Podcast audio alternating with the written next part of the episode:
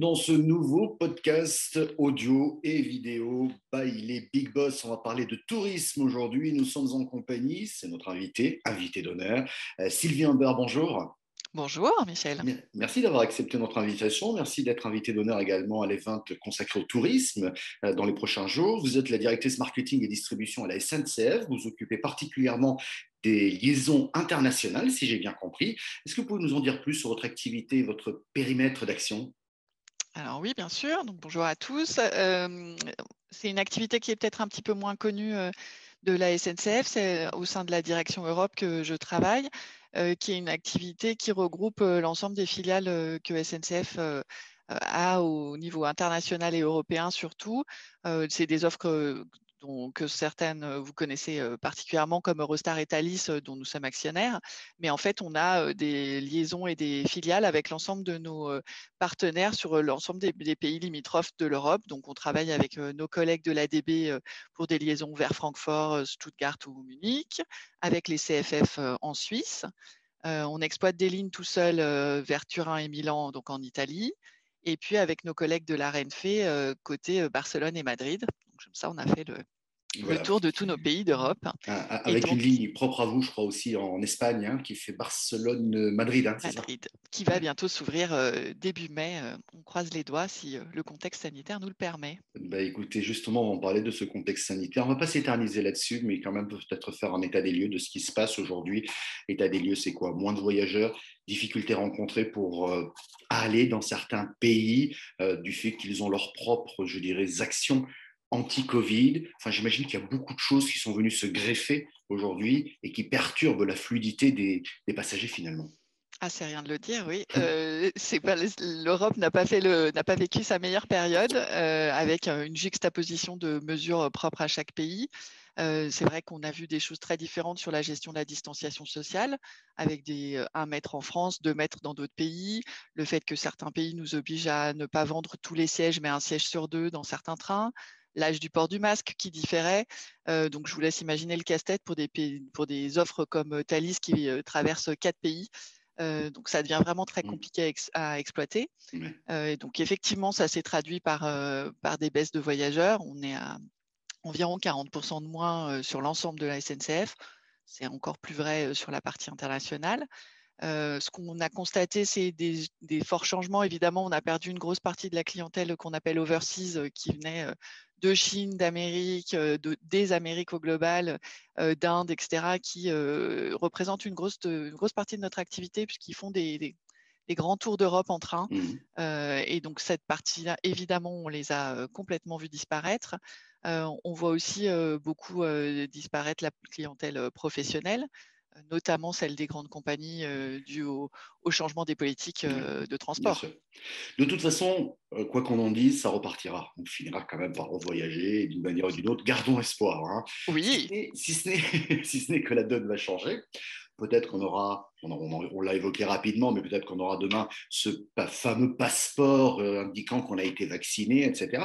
Ça veut dire quoi? Que vous, actuellement, vous êtes en train de réfléchir à ce rebond, à vous dire, il va falloir peut-être qu'on revoie peut-être certaines offres, peut-être une meilleure fluidité. Je pense notamment avec le Thalys, euh, mais particulièrement avec euh, l'Eurostar, qui lui, il y a une brique supplémentaire, c'est le Brexit.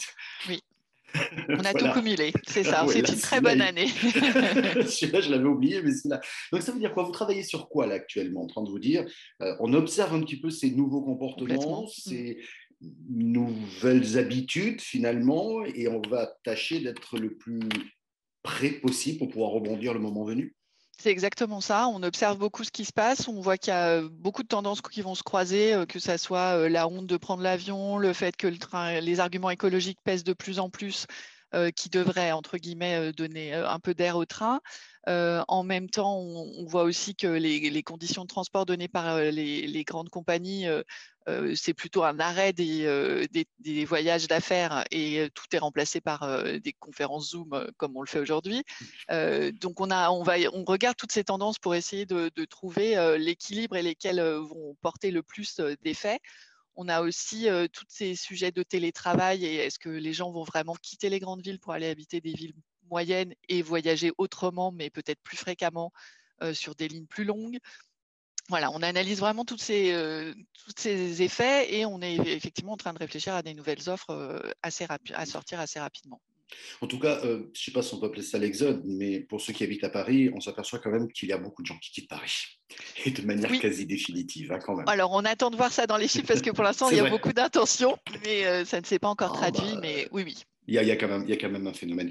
Je, reviens sur ce que je disais tout à l'heure concernant effectivement ce passeport vaccinal. Mmh Est-ce qu'on ne peut pas imaginer euh, peut-être qu'un accord européen, on va mettre les, Britanniques de côté pour l'instant, mais qu'il y ait une sorte de norme. Si demain on est tous obligés de voyager avec un passeport euh, vaccinal, bah, que ça soit compatible en Belgique, euh, en Allemagne, en Suisse. Bref, que de ça. J'imagine, parce que j'ai l'impression que chacun risque de sortir son petit, son petit numéro de, de son chapeau là. Alors oui, l'Europe euh, donne son cadrage euh, actuellement sur le certificat euh, vert qui se limitera à un QR code, mais qui du coup facilitera déjà pas mal les choses, qui permettra de savoir si on est vacciné ou si on a des tests négatifs. Mais effectivement, toutes les solutions qui pourraient nous aider à, avoir quelque chose de normé et de reconnaissable dans chaque pays est intéressant.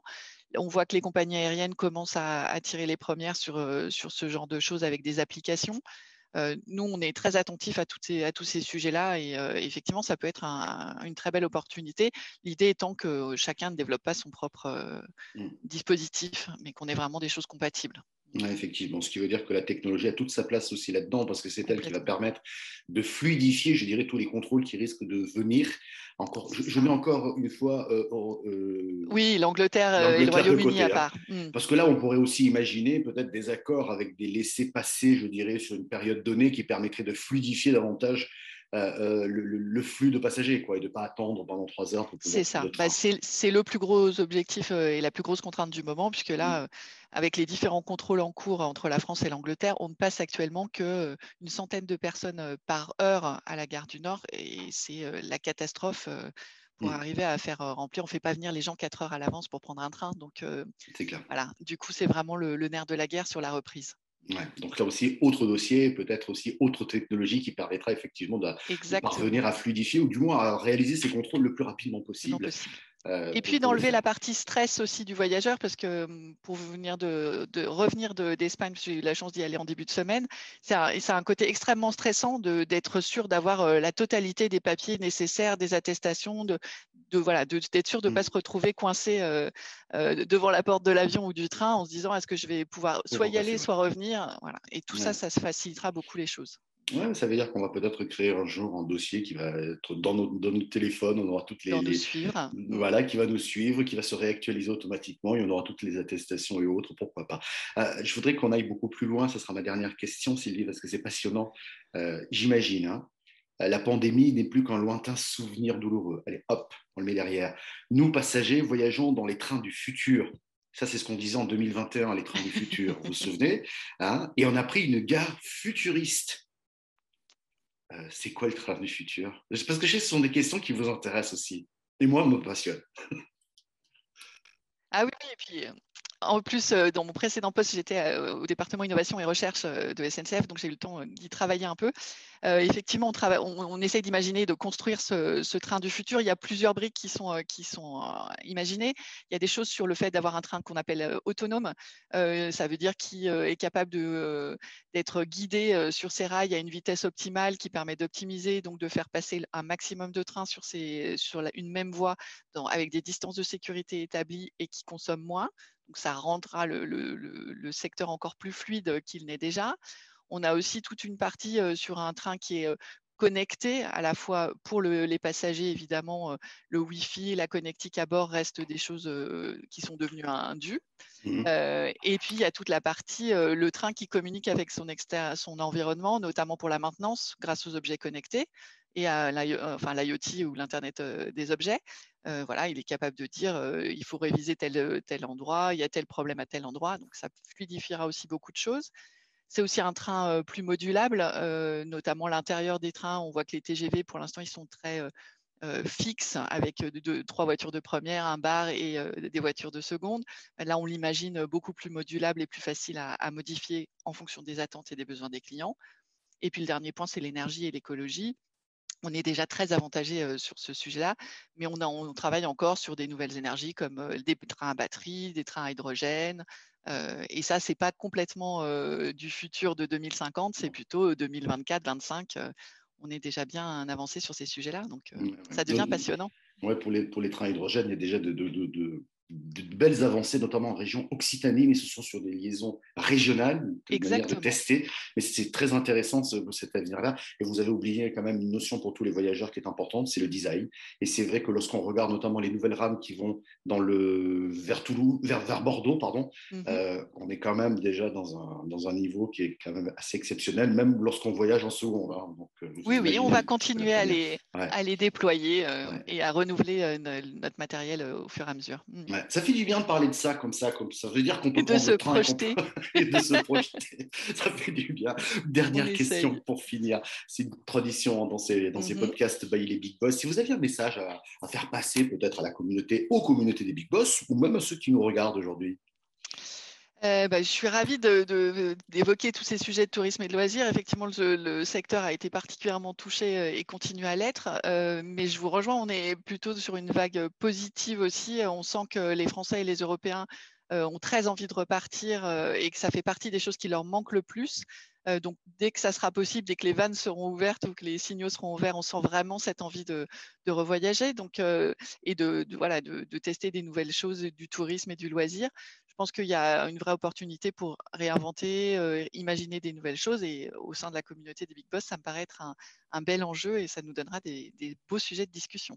Beau sujet de discussion, réinventons ce, renouveau du, tourisme et c'est vrai qu'on a grave envie de partir. c'est ça, c'est un bon résumé. merci beaucoup Sylvie d'avoir accepté notre invitation. Merci bien. Avec plaisir, merci beaucoup.